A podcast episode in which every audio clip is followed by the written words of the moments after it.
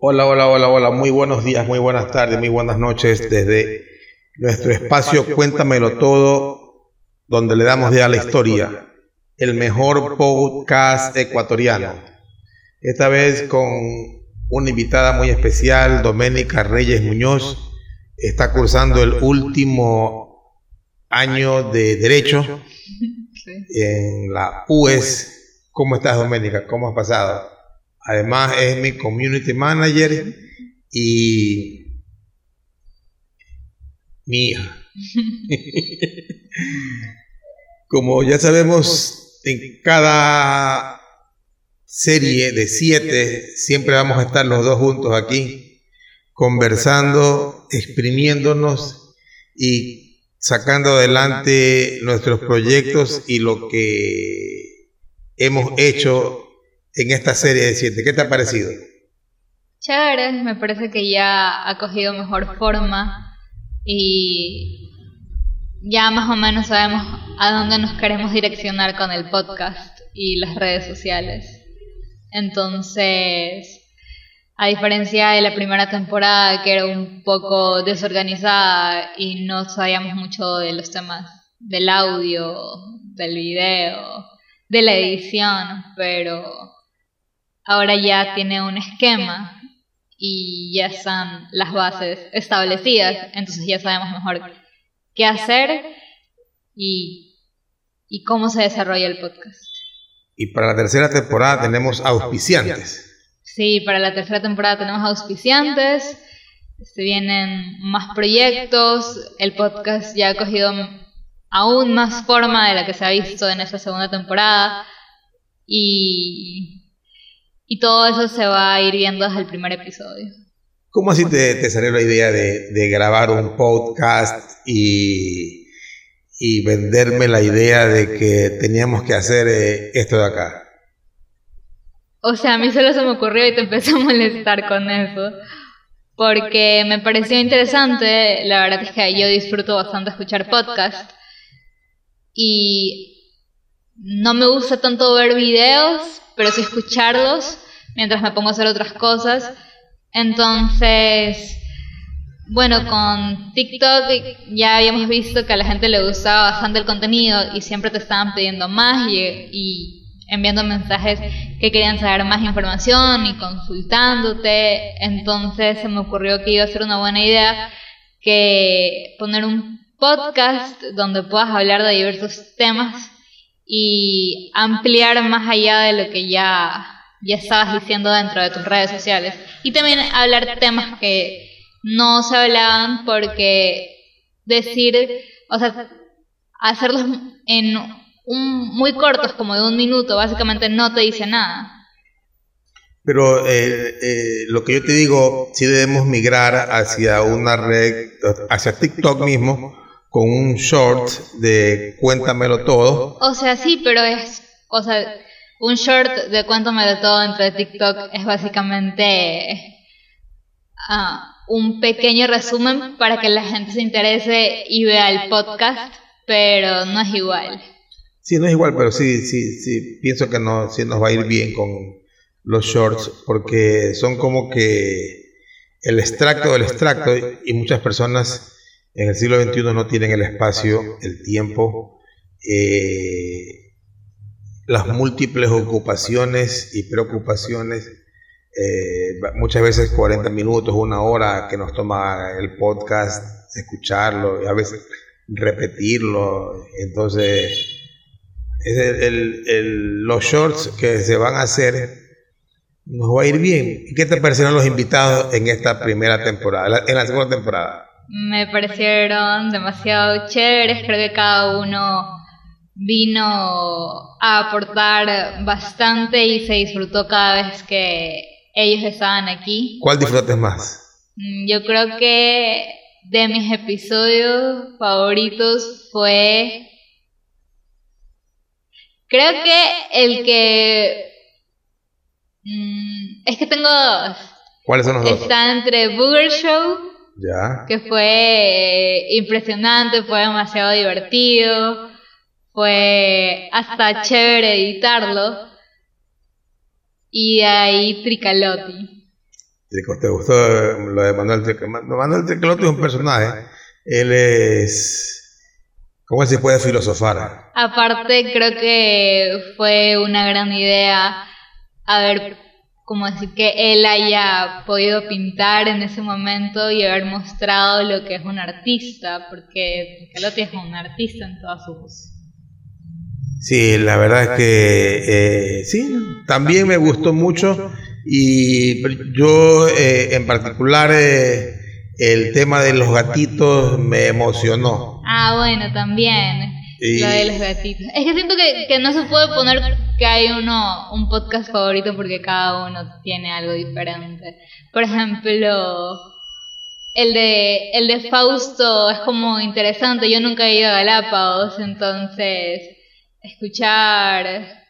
Yo tuve muy buenos comentarios, personas que me llamaron por teléfono a, porque se, se interactúa mucho con, con, un público cercano y les fascinó el tema de Fausto.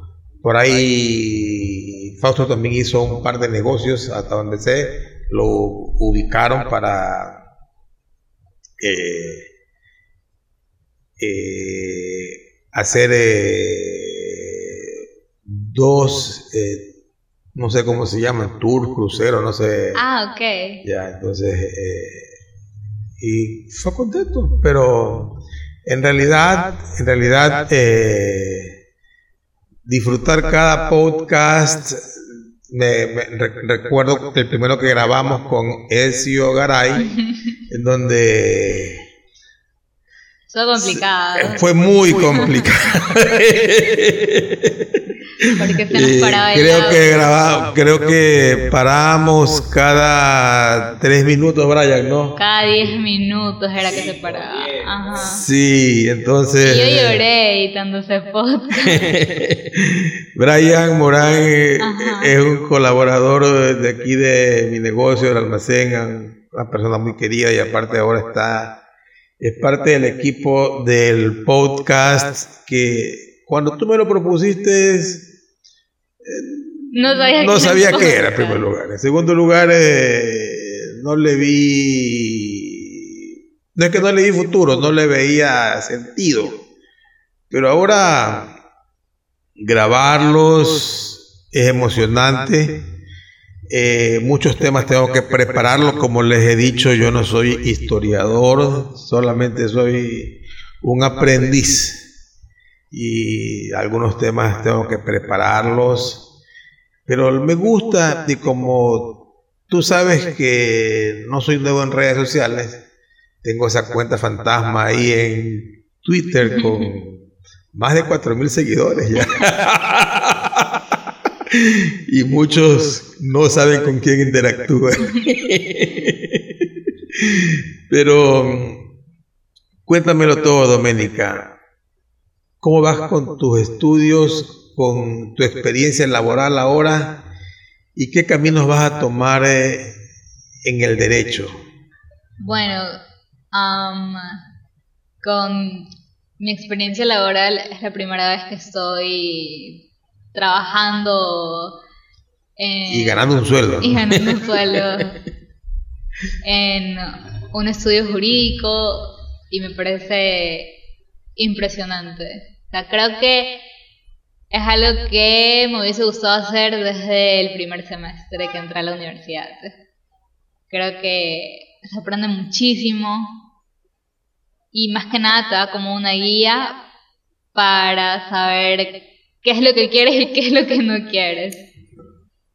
Entonces... A Giovanni le gusta la parte societaria, la parte comercial, y a ti la parte penal, hasta ahora te quieres dirigir.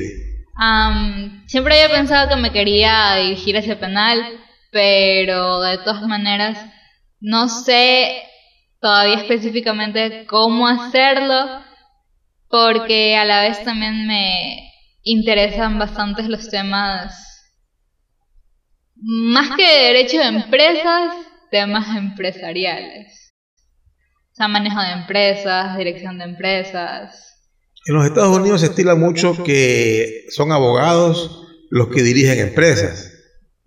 Y aquí en el Ecuador todavía no. Aquí, sinceramente, estamos en pañales porque aquí eh, ponen a administrar empresas a ingenieros, al que tiene buenos números, pero no, no es así. O sea, yo pienso que para administrar una empresa lo primero que debes saber es lo que te enseñan, como cómo constituirla, qué es una empresa, cuáles son los accionistas, cuál es el capital social, qué, qué cuáles son las funciones las juntas de accionistas, todo.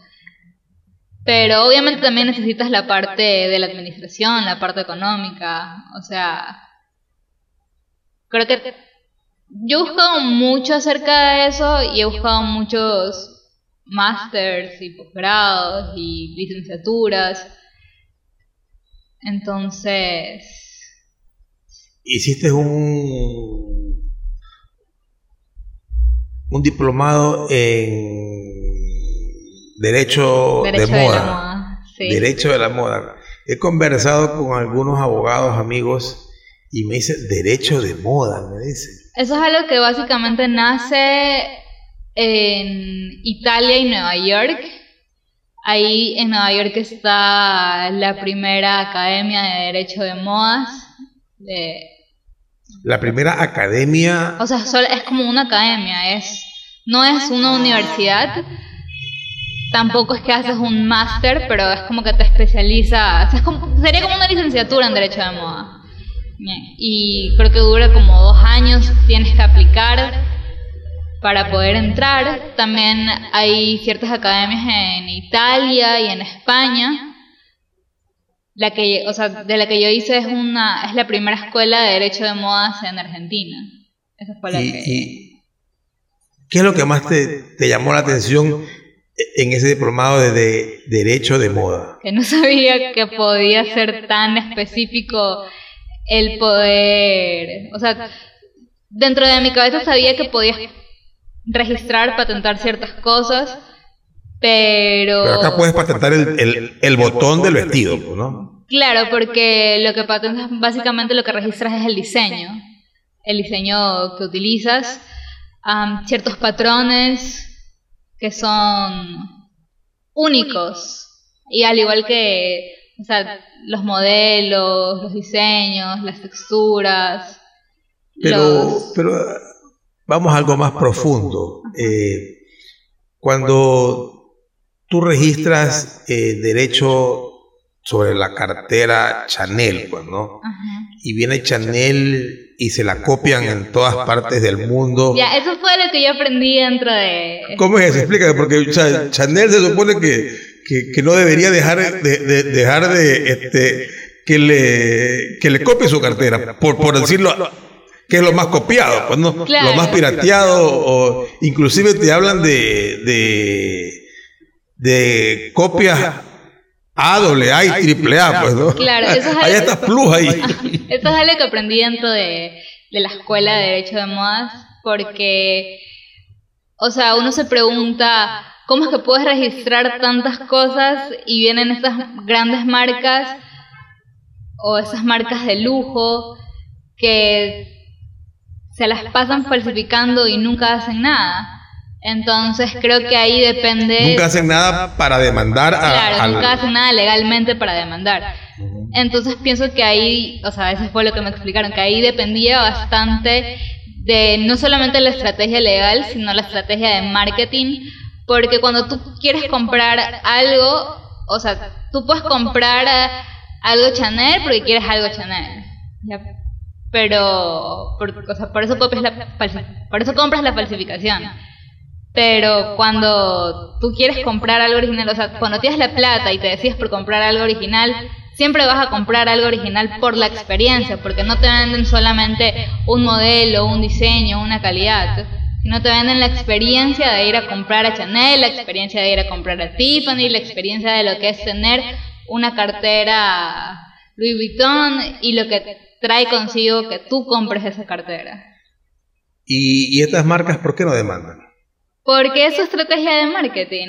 Eso fue lo que nos, nos, dijeron. O sea, es, es, una manera de, publicitarse ellos también y mantener su, su nombre vigente. Porque es un estatus, lo que te da la cartera es básicamente un estatus. Entonces, no, o sea, por mucho que, que ellos vean que tú te puedes comprar la cartera Chanel en cualquier lado, ellos saben que para el consumidor nada se va a comprar con ir a la tienda en Francia, tener esa asesoría y salirte con una cartera Chanel. O, o porque al igual, o sea, igual tú puedes ver que hay tantas falsificaciones, pero ¿por qué hay carteras que tienes que hacer fila tres años para comprarlas, ponerte en listas de esperas? Eso está pasando con Rolex actualmente, que la lista de espera es de tres a cinco años. Igual que las carteras, ahí creo que es la, la Porsche de Louis Vuitton. Es, impresionante tratar de conseguir una. Y en lo que respecta, traspolando las ideas, ¿no? a lo que es Ecuador, a lo que es nuestro país, ¿cómo aplicarías tú, ahora que estás trabajando en propiedad intelectual y que, y, que estás haciendo propiedad intelectual. ¿Cómo tú aplicarías eso de, ahí a nuestro país y qué sugerencia le das al tanto emprendedor que tenemos en, el, en Guayaquil, en el Ecuador, básicamente? O sea, yo creo que la sugerencia más grande es invertir en los registros de marcas, porque no pienso que haya algo más feo para un emprendedor de haber invertido, haber creado un nombre, haber iniciado algo, llegar hasta un punto y de pronto saber que todo eso que hiciste no vale la pena porque no lo registraste. Entonces tienes que volver a crear otro nombre, volver a solicitar. Y, y se ha dado caso de personas que han trabajado y y su marca la registró otra persona. Por supuesto. ¿Sí? Sí, claro. Porque, o sea, el problema es que, es que supongo que, bueno, estoy segura que eso es algo que nunca te enseñan, porque realmente no hay una educación sobre los registros de marcas ni tampoco de cómo saber hacer un emprendedor. El otro día conversaba con una persona que eh, tiene una un emprendimiento ya pequeño, pero está creciendo. Y entonces él me decía, no, dice, yo ya registré mi marca, dice, ya fui yo a, a, al... Al Senai. ¿Cómo es? Senai. Al Senai, Senai. Senadi. Al Senadi a registrar la marca. ¿Es así de fácil que tú vas y registras la marca o, o es mejor ir con alguien que sabe? Siempre es mejor ir con alguien que sabe porque yo también dije antes de, empezar a aprender sobre propiedad intelectual, bueno, supongo que uno va, registra la marca, paga una tasa y listo. Pero no es así de fácil, o sea, todo pasa por un proceso. Hay un proceso de, de emitir una solicitud, de esperar que no se te opongan. El Senado igual tiene que hacer un, ¿cómo decir? Ellos tienen que ver si tu marca se puede registrar o no, porque ese es el problema que también no, no, no te enseñan tal vez o no mucha gente sabe que no puedes registrar signos, o sea, que no tengan algún tipo de distinción. O sea, tú, tú tienes un emprendimiento de tortillas, entonces si quieres registrar, marca la tortilla, pero no puedes, no puedes porque es algo totalmente genérico. Entonces, eso es lo que yo me he dado cuenta con muchos emprendimientos. O sea, son, tienen sus nombres tan genéricos, crean una marca, llegan a un punto, y de pronto cuando quieren registrarlo, ya no pueden, porque nunca supieron realmente escoger un nombre. Claro, y, mira, y ahí caigo, en cuenta en algo.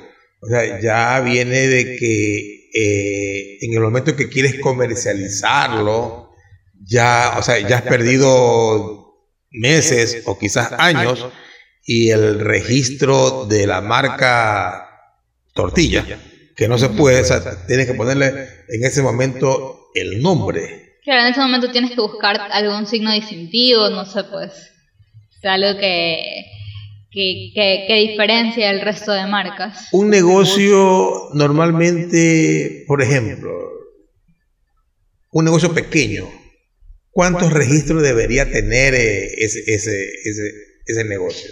O sea, pienso que... O sea, que nomás lo, es que debería registrar. Por ejemplo, la marca Pepito, por ejemplo. El registro debe ser el registro de, del nombre comercial y el registro del logo. Yo pienso que principalmente debe ser eso. El logo. El logo, ah, claro. también se registran los logos. Los logos también se registran. Mira tú. También puedes registrar sonidos auditivos. Por ejemplo, en un lema comercial. has visto, bueno, no, no, ahorita no se me ocurre Ah, bueno, por ejemplo, Emulsión Scott. Emulsión Scott, Sano y Fuerte Crecer es la cancioncita que ellos utilizan siempre. O sea, tú coges y puedes registrar eso de ahí. Claro. Esa parte de ahí para que. Para que no te la copien. No me la copien. Exactamente. Ah, qué chévere. O sea, y, y, y luego tú tienes eh, un registro completamente de marcas. Eh, y entonces, si me ocurre, te pregunto, ¿un banco cuánta ¿Cuántas, ¿Cuántas marcas has registrado entonces? Uh, un montón. O sea, imagínate, poniendo un ejemplo de, no sé, pues una marca grande aquí en Ecuador. O sea, tú ponte a pensar, ¿cuántas, o sea, una empresa como, no sé, pues la favorita? ¿Cuántas marcas maneja la favorita? ¿Y cuáles son los logos y los lemas?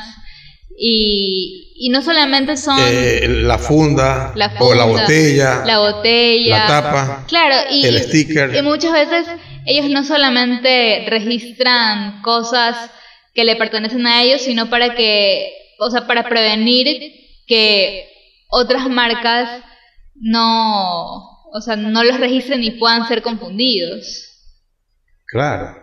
Entonces, o sea, sí, sí es importante ver eso. O sea, pienso que mientras más grande sea tu, tu empresa, más marcas y más cosas debes registrar. Pero si eres un emprendedor pequeño, lo normal sería que registres principalmente tu nombre comercial y tu logo. Y a medida que vas creciendo, porque yo he visto que varios emprendimientos, por ejemplo, no, no sé, pues tienes una marca de zapatos y de pronto quieres crear un anexo que es una marca de carteras. Entonces, la marca de zapatos se llama Converse, pero tu marca de cartera se va a llamar, no sé, pues este, Carteras by Converse. Y ya registras Carteras by Converse. Y así te vas haciendo de un registro de marca que al final del día es un es un activo fijo, ¿no? ¿verdad? Claro, es más que nada también la protección y la seguridad que te da a ti como emprendedor. O sea, como ya dije, no me imagino lo feo que debe ser tener una marca, porque por ejemplo, si tienes tal vez un nombre genérico y de pronto no te dejan registrar tu nombre y tú le agregas un signo distintivo para que se diferencie, es más fácil. Pero ¿qué pasa cuando tú no has buscado bien un nombre, o sea, para elegir dentro de, del registro de marcas? Entonces tú, tú, tú toda tu vida, o sea, ya existe una marca de ropa Sara y tú no buscaste que ya existía, entonces pusiste una, un emprendimiento de ropa también, Sara. Entonces te hiciste famoso, o sea, te creaste tus redes sociales, mandaste etiquetar cosas, mandaste hacer... Y te quedas con todo el gasto de ahí. Claro, y, no, y porque nunca lo registraste. Entonces cuando quieres coger e ir a registrarlo, Obviamente Sara se va a oponer al registro de tu marca y no te van a dejar registrarla porque hay una marca previamente ¿Qué es lo que más te ha, gustado del derecho en estos ya cinco años de, estudio o, cuatro, años? Cuatro años, ¿no? Y yo soy malo con, con el tiempo. no me acuerdo ni la fecha de cumpleaños.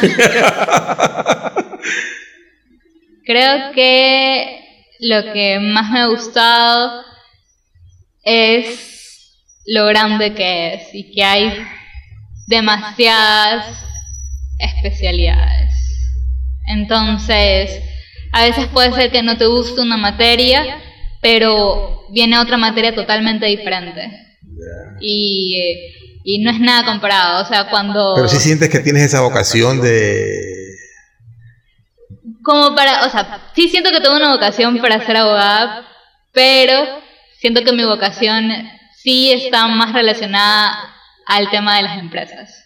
O sea, tú quieres dirigirte a, hacia un plan empresarial. Claro, o sea, a mí me gustaría poder elegir alguna segunda carrera o algún tipo de licenciatura, máster relacionado a la economía. Doménica tiene 22 años por si acaso. no es una persona de que te faltan meses para ser abogada y va a ser una de las abogadas muy jóvenes. a ver, eh, me dan un segundo porque esto de aquí eh, eh, es este pero si sientes esa vocación de servicio hacia el derecho. Sí. sí. Tener vocación de servicio es coger y servir desinteresadamente claro. a, a unas personas. ¿Y en la, para la política? Para la política también. O sea, me gusta, me interesa bastante cómo se maneja el sector público. No he tenido la oportunidad de, de tener algún puesto dentro de alguna entidad pública, alguna fiscalía o, o alguna corte para ver más de cerca cómo se manejan ahí, que creo que estar de cerca en ese tipo de puestos es lo que te permitiría entender más cómo se maneja eh, todo el sector público y entender tal vez un poco más la política de cerca pero dentro de mis primeros semestres lo que quería hacer era ser asambleísta. sí, la, la, verdad es que la política es una oportunidad de servir. Eh, lamentablemente en nuestro país, en todas las partes del mundo, la política es muy manoseada, pero es un bichito que tenemos dentro todos los en nuestra familia, ¿no? Sí. Eh, si en algún momento te ganaras el espacio, porque como abogada tengo entendido que eres buena, como alumna eres extraordinaria y como ser humano mejor todavía. Entonces, eh, lo único que toca es esperar el momento preciso, estar con la gente adecuada y llegar a que tome la decisión de hacerlo. Bueno, ¿y qué otro tema más te gustaría tocar en este podcast, en este Cuéntamelo Todo, donde le damos vida a la historia? Ya escuchaste el álbum de Bad Bunny. Si escuché el álbum de Bad Bunny, Bad Bunny, tú sabes que a mí es un... Eso sería interesante, poder tener algún coleccionista de algo de Bad Bunny. Tiene que haber coleccionistas de Bad Bunny. Tiene que Por supuesto, aquí don, don, don Brian tiene que ayudarnos a encontrar a una persona. El otro día escuché, a, estuve invitada en el cangrejal de aquí al frente a, a la, la, la, Brian anda con una cantante a la que le hace el sonido, ella estuvo aquí al frente. Eh, creo que ese día no andaba contigo. Pero que ella cantó de todo, canta, aparte de cantar música de, de Carol G, cantó de Bad Bunny, cantó de Shakira, eh, cantó de todo. Pero para mí el, el, reggaetón sería, ¿no? No me molesta, te cuento. Sí. Tengo que aprender a bailarlo nada más. Tengo que aprender a, a, a perrear ahí y Hacer el paso de Raúl Alejandro. hacer el paso de Raúl Alejandro. no tengo problema porque yo nunca tuve vergüenza de nada. Y por el contrario, a veces me vuelvo obsesivo con las cosas y por eso es que he tenido éxito en la vida, porque cuando me dedico a algo, lo tú sabes. Sí. Tú sabes, aquí la palabra fracaso hay dos palabras que también no las conozco, el fracaso, eh, vacaciones. Sí. Confirmo. Y todavía eh, me gusta tomar riesgos, no tengo miedo a nada, no me arrepiento de nada de lo que he hecho. Hay dos o tres cosas que hubiera preferido no hacerlas. Si, si naciera nuevo las corrigiera, pero pienso que estas me sirvieron para bien. Pero, no, ahí, Tengo que buscarme a alguien que coleccione cosas de Barcelona, de Melec, eh, que coleccione temas de reggaetón, que, que un, especialista en, en, temas de un reggaetonero, un cantante. Y poco a poco, pues en la tercera temporada ya tenemos grabado cuántos capítulos, tres capítulos. Aquí no descansamos. No.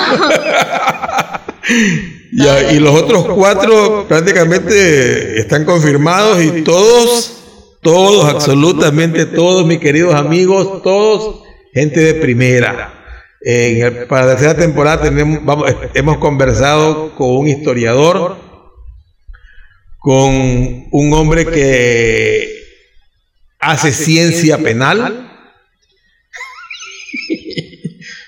Fue un capítulo extraordinario ese día. Una linda experiencia, ¿no? Sí, esas cosas que... Creo que eso es lo chévere también de grabar podcast, que se viven experiencias a través de otras personas.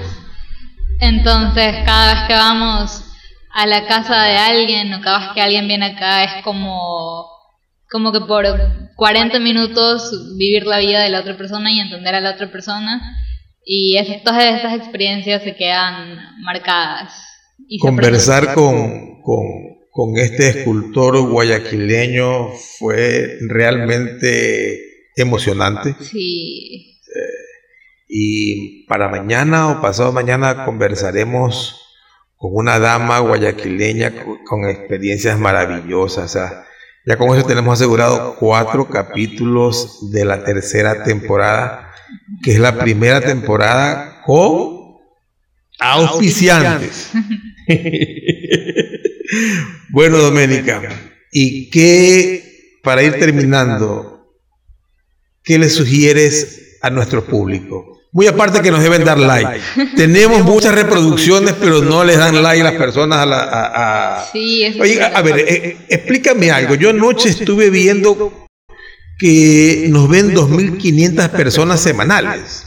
Sí, básicamente esas son las personas que entran a nuestro perfil, no necesariamente, porque, o sea, hay, estadísticas que nosotros vemos y están las visualizaciones que ellos pueden ver, entonces se preguntarán tal vez cómo es que nuestras estadísticas dicen 2.000 personas, pero nuestras visualizaciones dicen 600, porque esas 2.000 personas pueden entrar a ver otros videos, pero.